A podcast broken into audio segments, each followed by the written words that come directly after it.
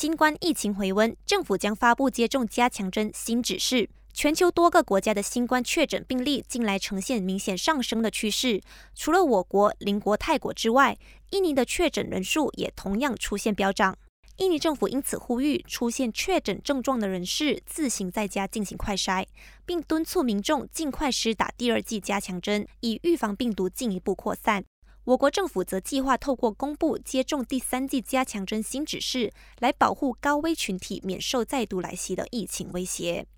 新任卫生部长拿督祖基菲里透露，政府不久后就会公布这项新指示，涉及者将包括慢性疾病患者和感染风险较高的老年人。同时劝请民众在拥挤场所戴上口罩，做好防疫措施，以免受病毒侵害。